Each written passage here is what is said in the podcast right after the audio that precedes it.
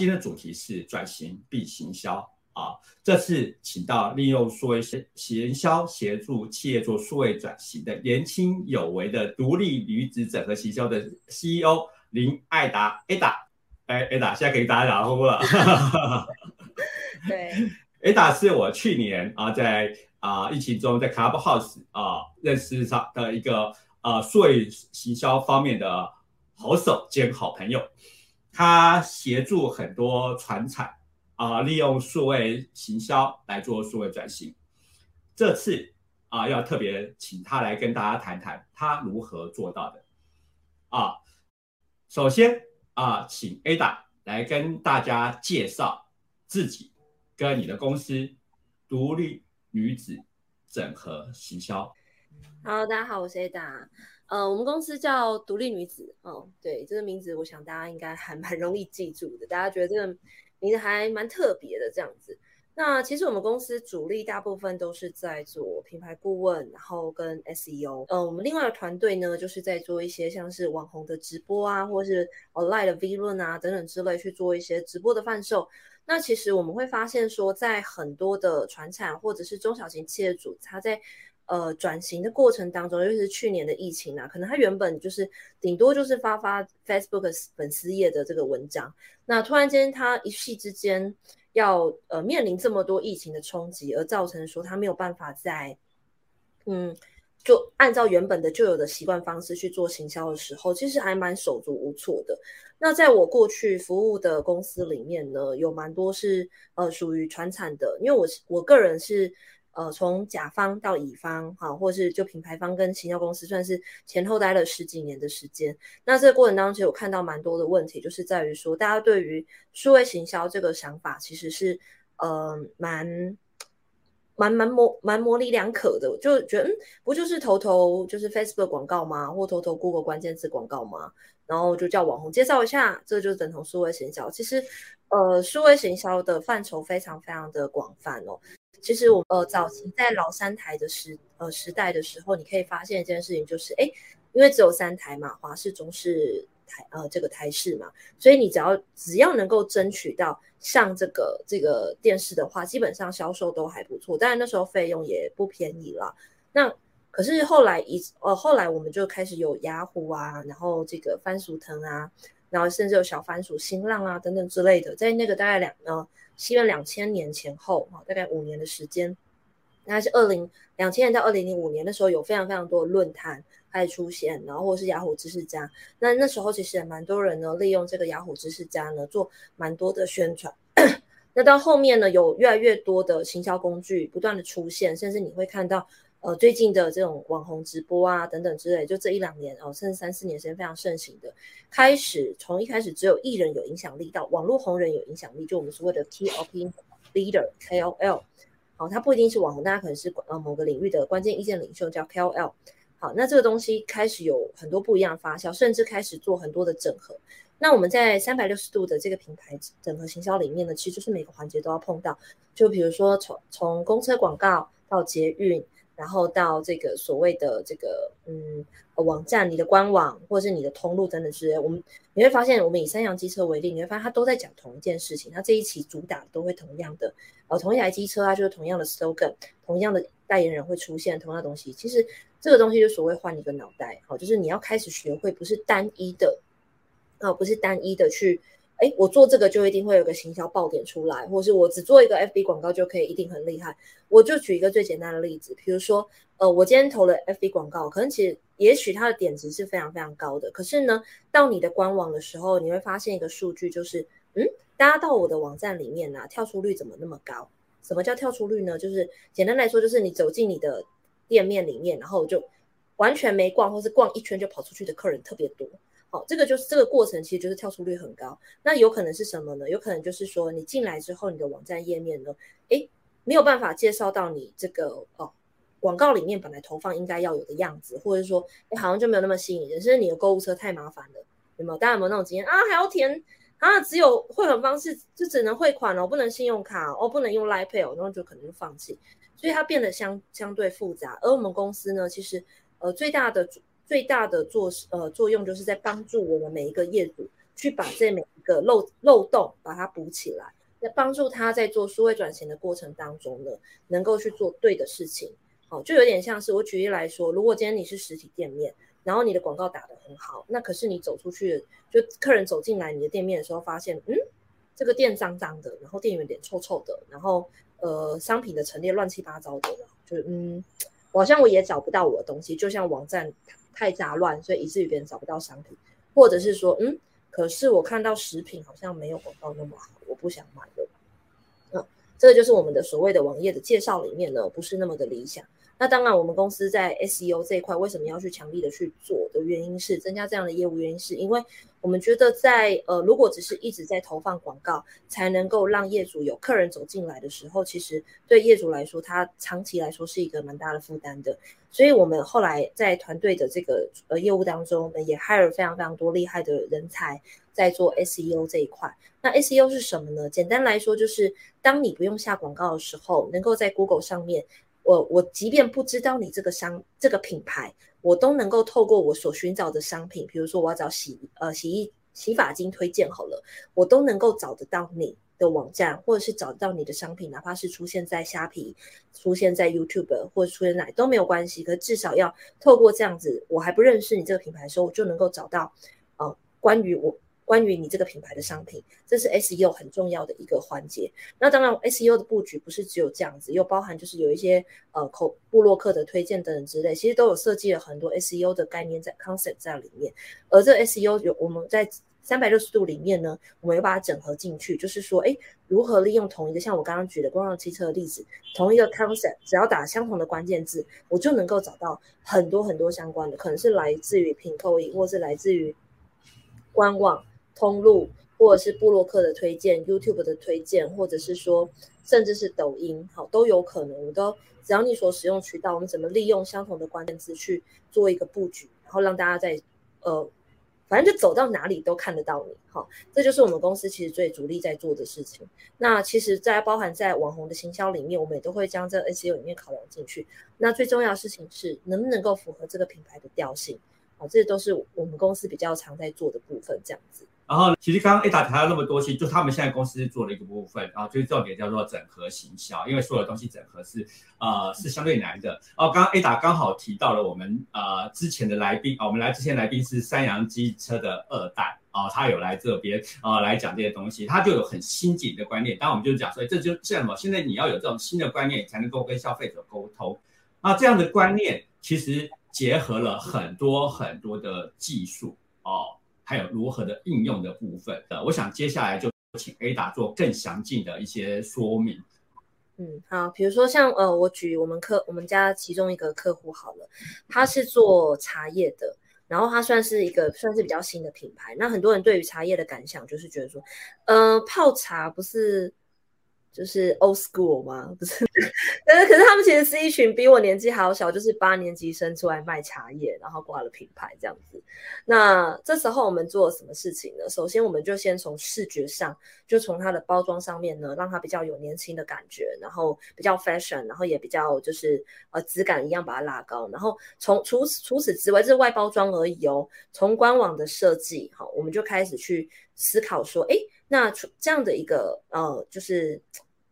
外观的设计、图片的设计、摄影等等之类的，其实呃，业主这边也都有很努力的把它考虑进去。但我们这时候就开始做一些品牌的定位，我们定位它是一个就是海外华人，好，海外华人会喜欢的一个茶叶。为什么定位在海外华人呢？是因为这个企业主他本身他们从小是在国外长大，可是呢，他非常的喜欢台湾的茶叶，每次在喝的时候就有一种。思乡情愁的感觉，这样子，然后后来才发现说，其实，在很多欧美的海外华人华侨，其实他们，呃，茶对他们来说是一个蛮具备华人世界的一个意向代表，所以他们在喝茶的时候是会非常的想要，就是诶，会有那种。思乡情怀会出现，所以当我们定位在这个地方的时候呢，就很明显跟刚刚讲的，嗯，不是老人在喝的吗？就不同的客群哦，然后就是一个不同的客群这样。所以我们从品牌定位开始做，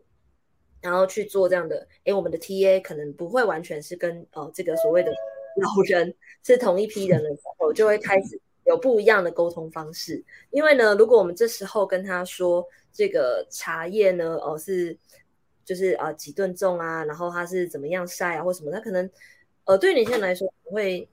嗯哦好这样子对，可是你买一斤几万块那种茶的那些呃，就是比较真的懂茶的人，他们就会 care 这个东西。可是他们的年纪相对比较长一点点，那对于这些海外华侨，他喝的是一种情怀，所以反而我们在包装以及文案上面，甚至在这个哦，因为我们要贯彻刚刚讲海外华人那种情怀嘛，对不对？所以我们在包从包装到文案，然后到广告投放，到 SEO，然后到他后来的就是。展示就是实体展示的这些什么呃街边展示架啦或等等之类的，通通都符合这样的一个品牌定位，然后通通都符合这样品牌定位，视觉也一致都统一，然后从他们的这个店，甚至到他们店员呐，啊店员就是要穿旗袍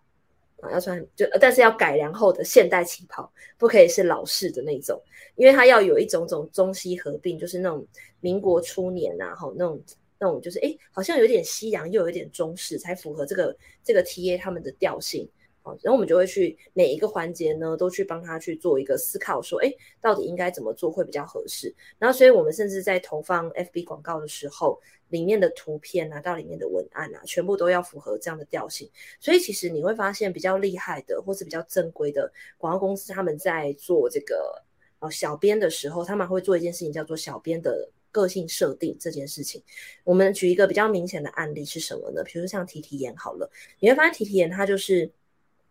黑色嘛，然后强调他们很前卫，他从 PTT 出来的，然后年轻人喜欢的，所以你看他们其实每年都会去赞助大港开唱，为什么？因为完全符合他们的品牌调性，就是比较前卫，然后比较。呃，就是 out of control 的一个品牌，所以你看他的小他的小编在讲话的时候就非常的有趣，哈，就会有一种无厘头的感觉。好，当然他们最近可能在做一些 rebranding，所以你会看到说他们有在呃像天下杂志啦，或者是说这个导盲犬协协呃导盲犬协会啦，好等等之类的。那在这样的一个过程当中，其实你会发现，我无论是我刚刚讲的茶叶品牌，或是提提眼这一块的话呢。哦，他们都会做，就是依据品牌的定位，然后去设计它出来后面的所有广告的文宣，好，的调性都会相同。而在数位转型的过程当中，我们要做的事情是，如果你的预算有限，你就要思考从 FB 到 IG 到 YouTube，好，然后到抖音，哈，或者是说到所谓的呃 Google 关键字广告，有什么是你现阶段一定要先做的？为什么呢？因为你的预算很有限，而且并不是每一个人都需要透过网红来贩售，或是透过网红来做一个行销。好，为什么要去看？那我再举一个比较实际的案例。曾经有一个就是呃，有有一个客户，他是这样子，他是在卖异国料理的。然后呢，他来的时候呢，就跟我说：“诶，让我们之前做了好多好多网红的推播，然后感觉成效好像都不是很好。”这你看，他其实也在做数位转型的。他原本就只是就是在店面卖这样子，可是过程当中呢，我就帮他看了一下，然后我就发现一件事情，就是哎，奇怪，怎么光是打他们家的品牌名称在网络上都找不到？哎。然后我就说，那不然就是打你们料理包的名称好了，这样子哈，打你们料理包的名称，因为网红有介绍嘛。嗯，我大家可以回想一下，你可能有透过某个艺人或是某个网红介绍某个产品，你觉得还不错，所以你就打那个产品的名称或那个产品的品牌，你就上网去 Google 一下，想要购买，哎，找不到哎。好，这时候当然就不可能有贩售啊，对不对？然后甚至就嗯，这个会不会是国外在卖？哎。还是这是诈骗集团，好，或者你可以去回想一下，就是你可能看到，呃比如说贝拉农农杂志介绍啊等等之类，觉得或者 Vlog 之类的，你就觉得嗯，好像还不错，我想去买，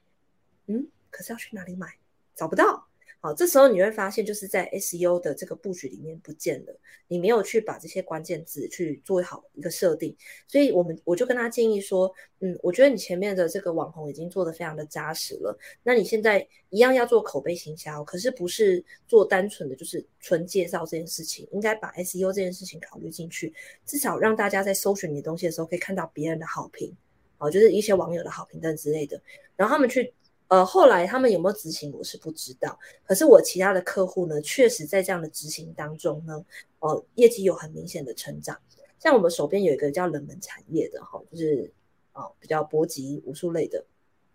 他呢在做这样的一个呃关键字 keyword 去做的时候呢，诶，我们前面广告在打的时候，我们就发现哦，这个搜寻量是有提升的，然后最后他的咨询率是提升了三倍，啊，成交率大概提升了一点二倍，所以变成是说，呃，前面会有一个前置的这个广告去投放，那你可能如果有预算的话，你可能是就是用比如说呃 O O H 我们所谓的户外广告，他可能在捷运上看到了，看到了之后回到家看打开电视。我打开 YouTube 又看到同样的广告，然后哎开始觉得有兴趣了，然后去网络上搜寻的时候，我找得到你，这样就是一个一个 circle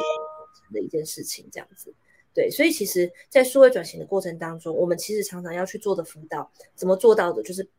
如同我刚刚讲的每一个案例，去看说，哎，到底哪个环节断掉了？那我们要赶快把它补起来。像我刚刚讲那个异国料理，就是把这一段要去把它补起来。对，不然就是嗯，网红介绍的很开心啊，然后。诶，嗯，在哪里买找不到？对，就常常在数位转型过程当中，很多人都忽略了这一块。而这一块呢，你到底缺了什么？就是需要你一一的去盘整，或是你可以去找一个专家去帮你看一下，嗯，到底怎就把脉一下，到底是哪个地方出问题了？哦，这样子才能够帮助你，就是哦把这个问题找出来，解决它之后，你后你的数位转型才会是比较完整的。不然你会发现奇怪啊，别人投 FB 广告我也投啊，对不对户外广告我也投啊，网红我也做啊，我都有做啊，可是为什么没有看到成效呢？其实就是要回头去看到底是哪个环节出了问题，然后我们以我们公司来说，就是帮助客户在做这些出了问题，然后解决它这样的一个服务。所以我会建议大家，就是如果当你在找一些数位转型的 partner 啊，外部的这些连接的公司的时候呢，基本上呃，你应该去反问他说。你觉得我之前出了什么样的状况？你可以给我什么样的建议，而不是他一再 push 他们公司所有的能够做的业务。好，因为这样子其实对你，也许如果刚好有效，当然很好，我觉得很棒。可是如果其实不是你那么需要的那个区块的时候，对你来说其实是呃预算上的一个浪费了。对，大概是先跟大家分享到这边。嗯。好，刚刚 Ada 讲的非常的清楚哦，就是他如何协助呃企业数位转型，他如何去应用啊他自己的 SEO，他讲的啊说实话真的是深入浅出啊。但是我们在讲说整个科技进步的就非常的快嘛，最近我们最常听的一些部分跟行销有关的啊，就是包括行销科技，当 SEO 也是行销科技的一环啊，然后还有所谓的元宇宙。那当然，我们就是接下来要请 Ada 要讨论的一个东西，就是在这样的一个呃狂潮下面呢，当然就是说，哎，Ada 一直都有做布局嘛，所以我们会请 Ada 来谈说，哎，那接下来这个未来啊，你们独立女子整合行销打算怎么做？哦，面对是一个呃很多的科技进来了啊，当然就是说对客对客户而言，他会觉得这科技对他很远。但是我们慢慢讲到一个东西，这个东西来的越又急又凶哦。比如说，我们才讲元宇宙叫 Web 三点零，就所谓的元宇宙，以及大家都要布局。就是说，我知道 Ada 有啊有做一些相关的呃，除那个的一些布局和一些想法，那我们就请 Ada 啊来跟大家聊一聊。嗯，其实最近大家可以看到，大概从去年的九月、十月，然后媒体不断的在大肆报道 NFT。然后元宇宙，然后 Meta 的改版等等之类的，然后很多人在局外一直看，然后看了很多文章，然后可能看了很多的新闻，然后还是非常的困惑，What is it？嗯，不是很确定哦，就 I'm not sure 这样。可是呢，其实，在呃，我们我们公司啦，以我们公司来说啦，我们其实，在了解元宇宙或是在做呃 NFT 这个布局上面呢，其实我们会发现，就是说，其实。呃，现在就是在出现一个群雄割据、大乱斗的时代，啊，就是有点像是网红那时候刚出来的时候，就也是嗯，到底什么是网红啊？他们到底红什么？凭什么红啊？哦，大家都有很多的困惑，这样子。对，那其实这其实我大概简单拆分几个区块啦，你会听到元宇宙，可能有些人就是哎，光是一个。某某艺人好呼大麻的照片都可以成为 NFT。我先讲个简单的观观念，你这一张 NFT 必须是有价值的东西。好，什么叫有价值的东西呢？就比如说，好，那因为你品牌非常有名，然后大家喜欢你这个品牌。好，我举例来讲，假设今天在网络上设试出一张贾伯斯，好，贾伯斯结婚时候的照片，是上了 NFT，他就有可能会被果粉大骂。那它这个就会这一张就会价值翻涨。所以如果你只是画了一张图，随便就上透过不管是 Discord 或什么之类的，你去上了 NFT 的时候，呃，你你去购买，你觉得它会有未来的增值空间？你可能要思考一个问题：你买的是一张 NFT 还是一张 JPG？对你，你到底买的是一张 NFT 还是一张 JPG？所以你的 NFT 到底有没有价值，其实是要透过很多行销的方式去帮它创造出来或拱出来。换句话说，你的品牌力够不够？所以回归到我们行销这一块的时候，这是第一个部分，这品牌力的部分。可是如果进入到元宇宙的世界的时候，你会发现第一个。第一个叫设备，对不对？VR 眼镜，好，然后第二个就是怎么使用，然后它里面如何创建，好，以我们家来说，我们现在在布局的事情就是，哦我们已经 ready 好了，因为所有的设备我们基本上都已经 test 完成，然后也都顺顺的在跑了。那比如说我今天进入到一个元宇宙空间，就想象呢，它就是另外一个世界，你在里面你可以拥拥有另外一个身份。啊，比如说我今你甚至可以把自己打造成印度人，我现在明明就是一个台湾人，对不对？可是我在元宇宙世界，我是一个 印度人，是 OK 的。好，那你当你戴上那个眼镜的时候，你会看到完全，你就想象你可能进入了超级超级马里奥的世界，好了，好不好？你周围可能就是哎这边的那个城堡啊，然后这边是这个是这个是餐厅啊，然后这是展间啊，全部都是要透过呃技术帮它画出来。好，可是全部都要透过技术画出来。那这个过程，其实我们家都已经具备这样的一个能量，去能够帮你画出这样的一个呃，就是帮你创造属于你的元宇宙。然后呢，后面再去帮你布局，说，哎，你怎么透过这样的元宇宙做到你所谓的品牌这一端？好，做到品牌这一端，为什么呢？因为做到品牌这一端，怎么去结合这个？好，怎么去结合？消费者这一端，然后跟品牌之间的关系，元宇宙其实是会是非常非常好发酵的一个地方。所以你可以从网络上看到非常多文章哦。我今天讲出来，你们都可以去找找看这样的资料，包含很多像是呃 LV 啊、Chanel 啊、晋级的巨人呐，他们其实都已经开始进进入这个这个元宇宙 NFT 的世界，都在做这样的一个事情哈。那其实这方面的布局，我觉得未来还会有一个问题是，如果你想要进入元宇宙的空间，你会特别需要像嗯。你可以找我的同行啦，或者像我们都一样，为什么呢？因为你你必须从前面的建制帮你做好，然后教你怎么去做这个，怎么去操作，然后怎么去维运。好，这是我们家目前有在做这样的一个教育训练，然后以及设备怎么如何购买这些东西，就是我们会帮客户做到。因为我们期待未来期许说，就是在呃帮客户打造品牌之外，去经营客户那一端，哦，就是应该说经营我们品牌方的客户那一端有更好的一个服务，让这个。呃，让这个客户端呢，然后能够拥有更多的赋能。什么叫赋能呢？赋能就是附加价值，哈，就是除了哎，我只是给你一个我们家的 NFT 好了，好，或者是我给你体验我们家元宇宙世界的东西好了，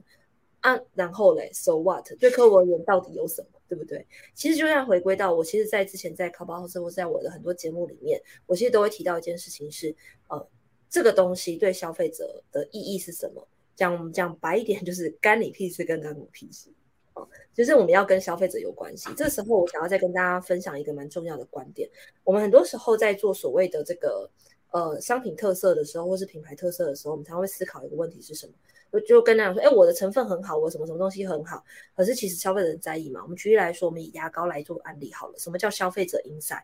就是。你会发现他，你就回去看他所有的广告，会告诉你牙齿洁白、口气清新，因为这才是消费者真正在乎的事情。他，你真的在乎牙膏里面的成分是什么吗？I don't care，好不好？对我来说，我也是 I don't care，对不对？所以这个消费者 insight 如何在元宇宙里面，我们 OK，我们创建完了，我们做好这个 NFT 了。可是对消费者而言，这个消费者 insight，consumer insight，对不对？意义是什么？反而显得至关的重要，所以，便是我们在公司的未来展望之外呢，就是说，我们不是单纯的想要去做这个呃 NFT 或者是元宇宙行销，推出这样的一个 item，告诉人家说，哎，我现在可以做咯，你赶快来找我做。我觉得这只是在浪费客户的预算，所以对我们家来说，是从设备技术到整个行销的布局，我们都会希望说，能够帮客户去整合的去考虑进去。好，不然的话，其实你会发现很多时候是一个风潮而已。因为现在，呃，有报道啦，就是连前书记都上了 NFT 哦，有很多人觉得非常的 surprise 这样子。可是它能够延续多久，我不知道。我直接回答刚我我很老实说，我不知道。可是它确实也造成了一种风潮。可是如果对你来说，你只是想要造成一个风潮，你没有要延续后面的东西的话，我觉得这样也是很好的哦。其实都没有对错，而是你的行销目的是什么。而我们做元宇宙或是 NFT 这样行销的时候，我觉得有几个行销目的是可以去参考的。比如说，你想要做快速的品牌曝光，因为现在是一个大洗牌的过程，或者说我觉得呃，我是想要给消费者有更多的赋能，我想要给消费者更多的这些。呃，就是跟我品牌之间的 connection，好，我觉得这个东西是可以大家去值得去深思的。当你要踏入这个元宇宙或者 NFT 的世界的时候，你应该去思考。对你跟消费者之间的 connection 以及意义是什么东西呢？这个东西是值得思考的。那总归一下今天的总结，就是说，其实不管在做任何的行销，这些东西都只是我们的 tool，都是一个工具。我们要做的事情是什么？呃，如何运用这些工具达到我想要的目的？而这个目的是什么？常常是很多业主在做数位转型的过程，或是一般的数呃一般的行销的过程，我所谓的传统行销过程当中。没有去思考很清楚，所以你会发现你花了很多的钱，甚至一年可能有八千万的预算等之类的，但是嗯，然后嘞，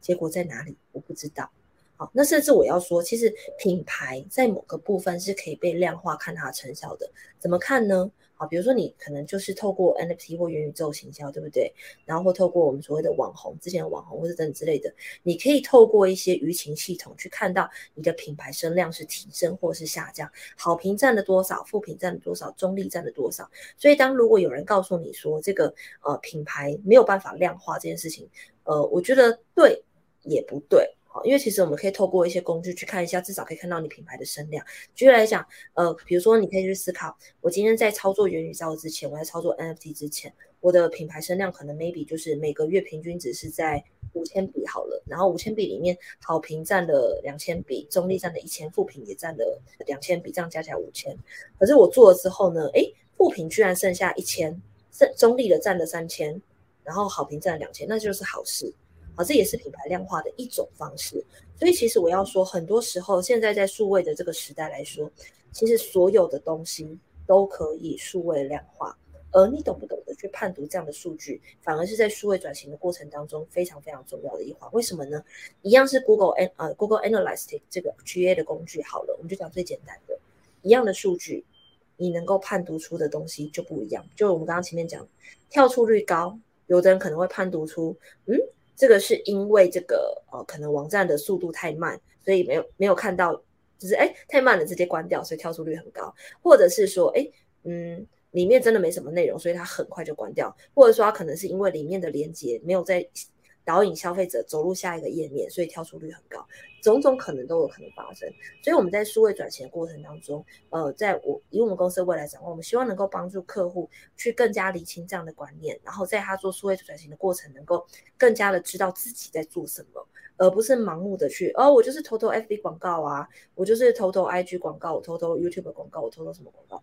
我我希望大家能够去 upgrade。哦，update 这样的一个这样的一个资讯，然后脑袋能够去更新这样的概念，所以会希望说未来呢，大家都能够具备独立行销的概念。什么叫独立行销？行销其实是需要做整合的，但是我希望每一个业主都能够针对这每一个行销的 tool，至少都有基本的观念。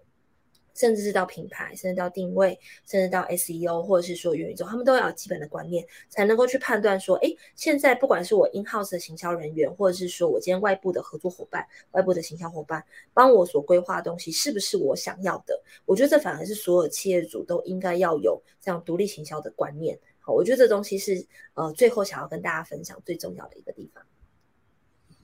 哦，谢谢 Ada，刚刚讲的很精彩哦。可能很多人会疑惑说，哎。虚元宇宙不是虚拟世界吗？什么做行销，怎么做品牌？那我就举一个例子哦，比如说之前我们在讲说，在很早之前，呃，西元啊，两千零三年、零四年有一个叫做“第二人生”的啊这样的一个呃，就是网络世界啊，他那时候就很多品牌就进驻了啊，进驻之后呢，就对啊，这就是行销啊。另外再举一个例子啊，就是呃，要塞英雄 Fortnite 啊，Fortnite Epic 这个 game。他有几千万的人在三天之内上线，这是多恐怖的一个行销影片。所以现在行销界其实大进入啊元宇宙，但是我们就讲说这就是一个趋势，大家要去掌握。